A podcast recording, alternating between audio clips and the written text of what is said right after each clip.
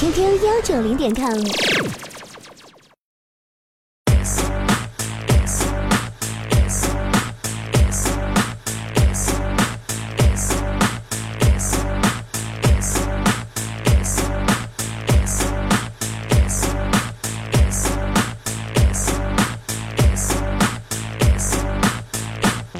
Our company was just starting a deal. When you talk it to my boss to hire me, ladies, still lots of clever candidates. Someone's pretty bold vision, it's selection process, gonna go decision.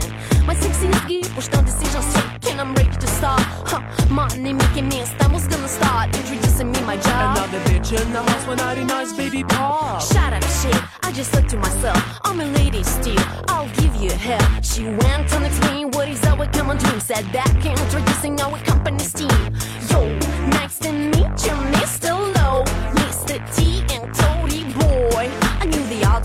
Despite all that crap. I had to get to my whiz word. One producer that shit, somebody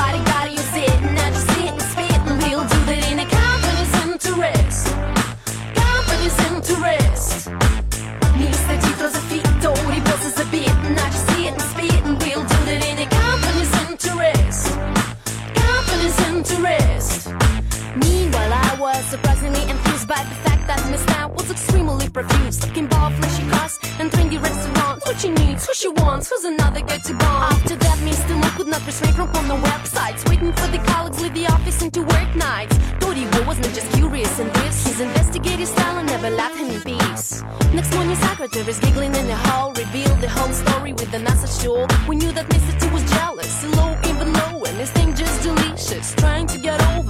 So I concluded that for well-paid positions, you should on all the inner inhibitions. Corporate logic is something like black box, but finally, I guess how well the stupid system works.